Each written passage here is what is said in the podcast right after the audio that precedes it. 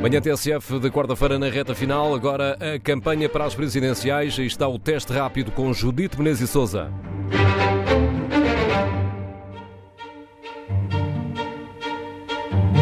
Viva, este é o teste rápido, uma campanha já com os olhos na linha da meta. São mais três dias, contando com hoje, para convencer indecisos ou segurar os eleitores. Todas as campanhas têm estado diariamente a acertar agulhas com o confinamento. Apenas Vitorino Silva continua a fazer campanha em casa, via Zoom. De resto, como lembrava ontem à noite João Ferreira, a campanha vai seguindo com um olho na estrada e outro nas diretivas da Direção-Geral da Saúde. Cancelámos já muitas, muitas ações de campanha, mudámos profundamente a natureza de outras outras, há um trabalho diário, eh, constante, de adaptar a campanha àquilo que é possível de fazer. Bom dia, Domingos de Andrade. Esta campanha aproxima-se do fim e pouco ou nada mudou em relação ao ponto inicial.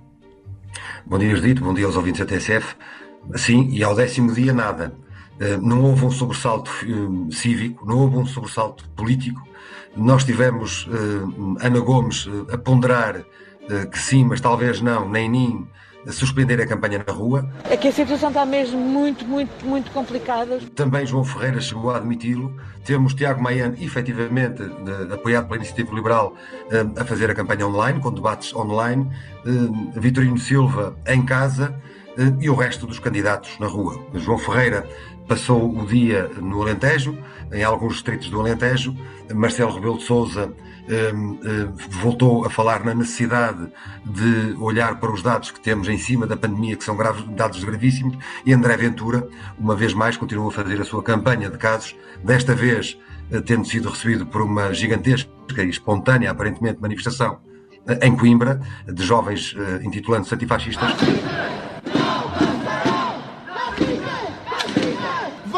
E terão de vir a todo o país, porque eu nunca vou ter medo. Tirei eleições para vos derrotar. E uh, também ele próprio dizendo que vai fazer queixa contra o Bloco de Esquerda por ter uh, detectado, pelo seu staff ter detectado uma carrinha branca que o, que o andará a perseguir desde o início da campanha. Portanto, como eu te digo, ao décimo dia de campanha eleitoral, nada.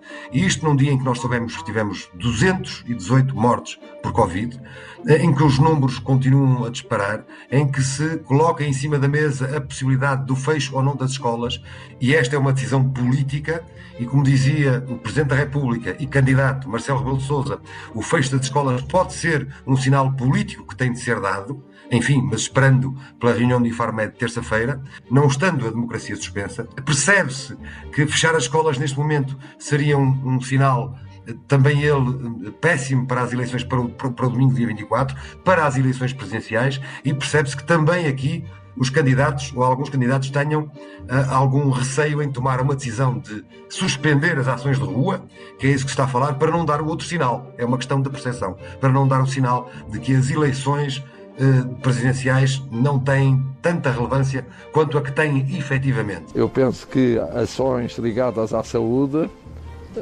podem cumprir as duas funções, que é mostrar que a democracia não está suspensa e chamar a atenção para a pandemia e para o que ela implica na vida dos portugueses. Ele, o presidente candidato que não avançou eh, eh, e que foi de algum modo e ele próprio disse, forçado a avançar, ou o que o levou a avançar foi não querer eh, que, ser acusado de esta corrida presidencial ser uma espécie de coroação do presidente candidato. Temos quatro, eh, quatro grandes esteios do que está a acontecer nesta altura e, e para o qual a, eh, a, campanha eleitoral tem tentado, a campanha presidencial tem tentado chamar a atenção, cada um dos seus candidatos à sua forma. Marisa Matias com um drama da economia, e aqui, drama da economia, deixa-me, deixa-me, com os restaurantes, sobretudo, ela teve a ação de campanha eh, muito focada nos negócios que estão a perder muito com esta pandemia. Eu preocupo muito mais se a restauração fechar.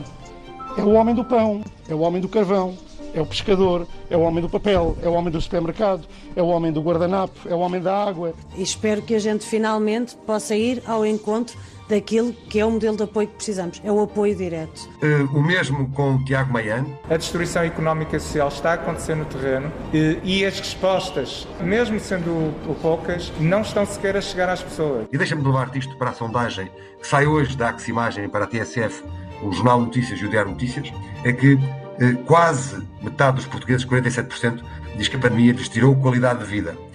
52% apontam falta de dinheiro ou problemas económicos. Só 11%, curiosamente, referem o desemprego. Tem muito que ver com os apoios sociais que o governo uh, tem vindo a dar e que se espera que, esse, uh, que esses dados continuem. E voltamos à questão dos temas que estão em cima da mesa. A questão da saúde e do Serviço Nacional de Saúde e a oposição entre esquerda e direita, que tem vindo a ser muito marcada nesta, nesta corrida presidencial, a oposição que marca entre aqueles que defendem uma requisição civil imediata eh, do serviço eh, privado de saúde, dos hospitais privados e do setor social, coisa que foi rejeitada justamente ontem, dia de debate eh, no Parlamento pelo Primeiro-Ministro, ainda não é o tempo, são mais ou menos as palavras dele. Uh, um, um, ao décimo dia, voltamos a falar da questão das escolas e da ponderação que tem que estar em cima da mesa. E a ponderação é: as escolas, como eu te disse, não são um caso, não podem ser olhadas como um caso isolado, ponto número um. Ponto número dois é o que tem o argumento que tem político que tem sido usado uh, pelo governo, que é o facto de já se perderam tanto, há uma geração que já perdeu tanto, que perder mais tempo sem ir à escola é, é, tem resultados tem dramáticos para o resto da vida destas, destas crianças. Tem uma vida para vidas inteiras. Aliás, foi exatamente isso que disse ontem à noite, numa iniciativa de apoio à candidata Ana Gomes, o secretário de Estado da Educação, João Costa. Temos de estar atentos, acompanhar e decidir. E neste jogo de equilíbrios e de prós e contras das diferentes decisões. Há crianças que não comem quando a escola uh, está fechada. O Governo insiste, por isso, domingos, numa situação de desigualdade que resultaria do encerramento das escolas, levando ao limite essa decisão de manter as escolas abertas.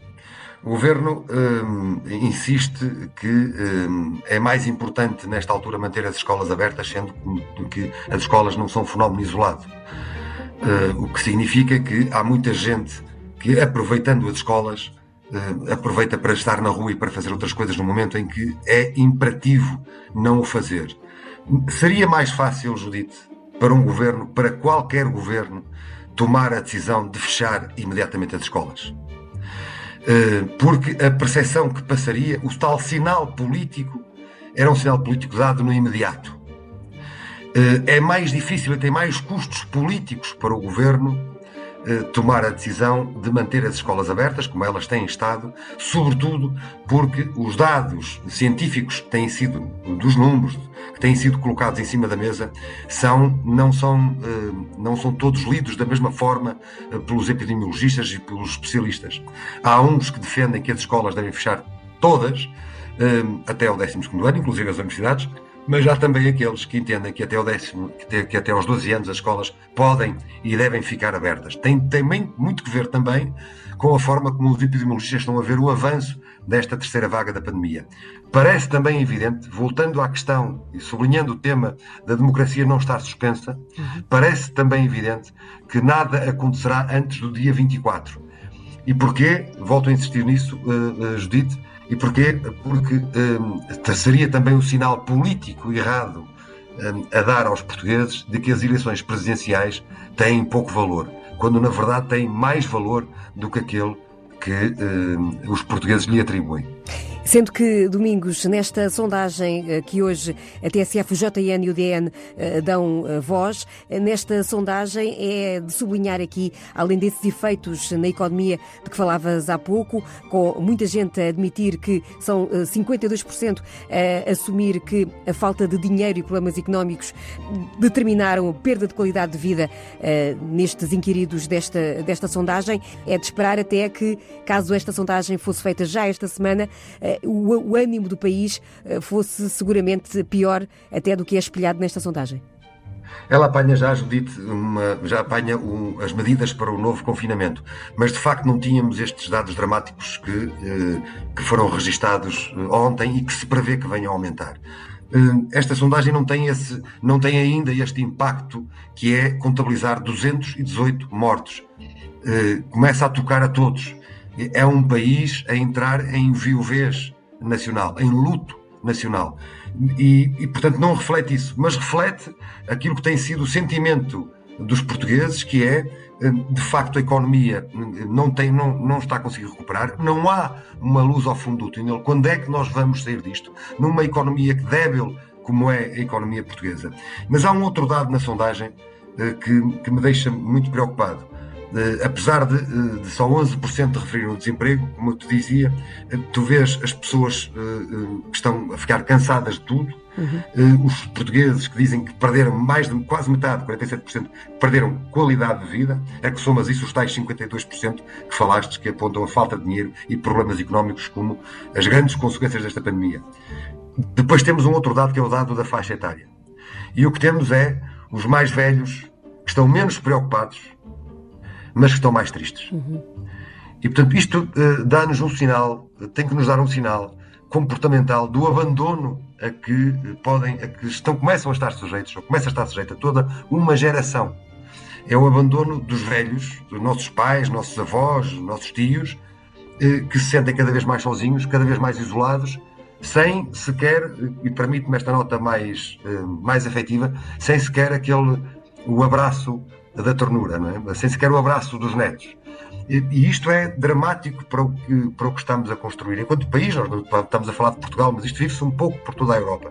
É dramático para o que, é que nós estamos a construir e era sobre esta realidade também que os candidatos presidenciais eh, deveriam eh, estar a debruçar-se. Não a discutir poderes que, que efetivamente não têm, sobre o que é que farão na Presidência da República, que têm é o poder da magistratura de influência e a bomba atómica, a dissolução do Parlamento, mas a discutir efetivamente como é que podem contribuir para que eh, estas, esta fatia da população que está isolada, para que os hospitais, para, para que o Serviço Nacional de Saúde eh, eh possa eh, se sentir motivado, para que os médicos eh, reformados queiram regressar e não têm regressado muitos, muito pelo contrário, o que temos visto é que ao longo do, do último ano saíram mais médicos em reformas antecipadas do que aqueles que regressaram da reforma.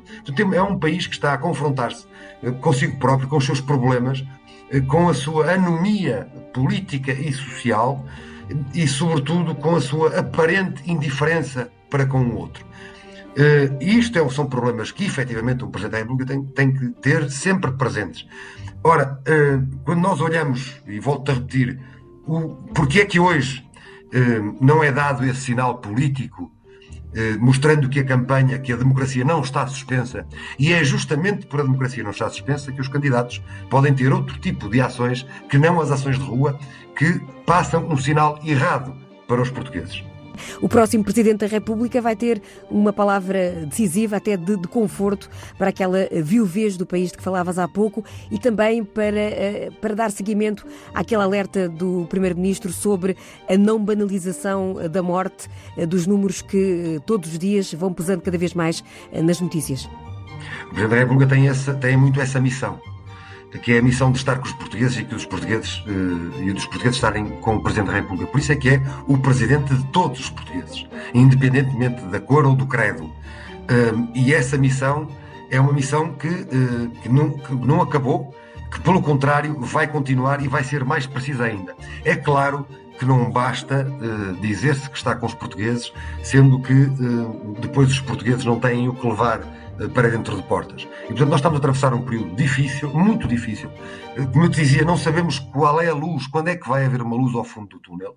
Há alguns motivos de esperança, claro. A questão da vacinação é um motivo de esperança. Mas ao mesmo tempo que temos este motivo de esperança, temos outro sinal completamente contraditório, que é este momento difícil que estamos a atravessar e que se prevê eh, pelas contas de, de, todos os especialistas, que se prevê que, que, que sofra um agravamento diário, eh, permanente, e portanto vamos assistindo eh, a essa, justamente a essa banalização dos números, sendo, como te disse, por detrás dos números estão rostos, estão famílias, estão pais, estão avós, estão, estão filhos, estão sobrinhos, estão amigos. E, e isto começa-nos a tocar a todos. Ora, esta banalização é que nós não podemos permitir que se instale no, na nossa vida, no, no, nosso dia a dia. Mas para isso também temos cada um de nós, e aqui é verdade, independentemente das críticas, todas as críticas que possam ser feitas ao governo, a todos os governos, e há críticas a fazer, e as críticas não são propriamente pelo Natal, são porque o cansaço como diz, como diz na sondagem da Aximagem para a TSF, o JN e o DN, o cansado de tudo, o cansaço apoderou-se das pessoas, a banalização das próprias medidas de emergência, umas atrás das outras, eh, a inconsequência dessas, dessas, dessas medidas aprovadas. E, portanto, eh, corremos, é mais do que certo que depois do dia 24 o país fechará outra vez para abrir, apontava o Presidente da República em março, o que significa até lá um desastre social num país que já é tão, ele, tão próprio, tão, que já é ele próprio tão desequilibrado. Obrigada, Domingos Andrade. Teste rápido a uma campanha marcada pela pandemia. Vamos entrar nos últimos três dias de campanha. Mais logo, tiramos as coordenadas dos candidatos no GPS Belém. O GPS Belém, com mais informação da campanha presidencial, vai para o ar mais logo então a seguir às seis com Judite Menezes e Souza.